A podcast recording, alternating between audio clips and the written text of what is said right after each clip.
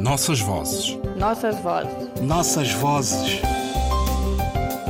Nossas vozes. Um programa de Ana Paula Tavares. O Berlinde com Eusébio lá dentro. Eu tenho um Berlinde com Eusébio lá dentro. Deve ser Gundu esse, atirou Mingo Sen, desconfiado. O Mingo era um canhoto que adorava fintar, mesmo que daí não resultasse qualquer golo, por prazer de driblar. Marito espiava com ar sério os gestos teatrais e calculistas de Luizinho. Não parecia acreditar na história.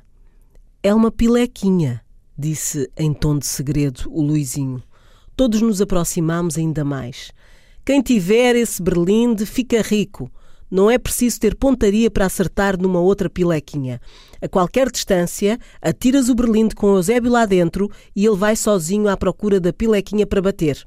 Sentenciou Luizinho, divertido com o turbilhão que provocara e festejando no interior o que adivinhava nos nossos olhos.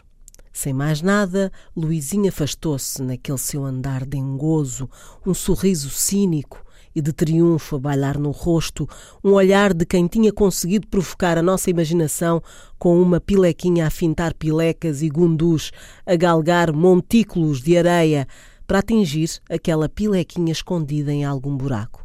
No nosso sonho de meninos, aquela pilequinha já não era um berlinde, era Eusébio, ágil a driblar a relva miúda, impetuoso a esquivar-se das raízes das casuarinas que rompiam, arrogantes, o ventre da terra e se exibiam à flor do solo, gingão na finta, aos frutos das causuarinas espalhadas aos montes, imparável e certeiro na hora de atingir ao de leve a cabecinha da pilequinha, alvo como uma bola beija a trave de uma baliza. Almiro Lobo, o Berlinde com Eusébio lá dentro. Crónicas, Editora Alcance, Maputo, 2016. O mundo do futebol tem merecido a atenção de muitos cronistas do universo da língua portuguesa.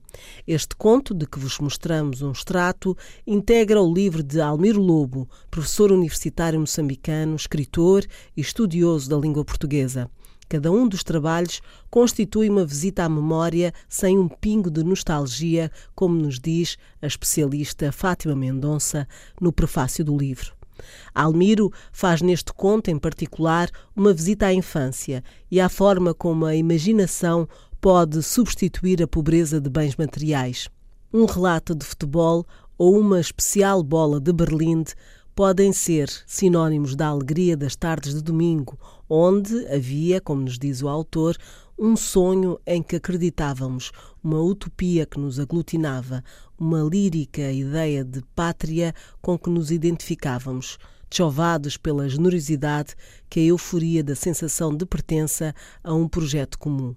Na tradição de José Craveirinha, que além de grande jogador, elegeu o futebol como tema de poesia, ouçamos as novas vozes que, em língua portuguesa, em Moçambique, no Brasil e noutras geografias, transformam jogos em temas de literatura e, como Drummond dizem, futebol se joga no estádio, futebol se joga na praia, futebol se joga na rua, futebol se joga na alma.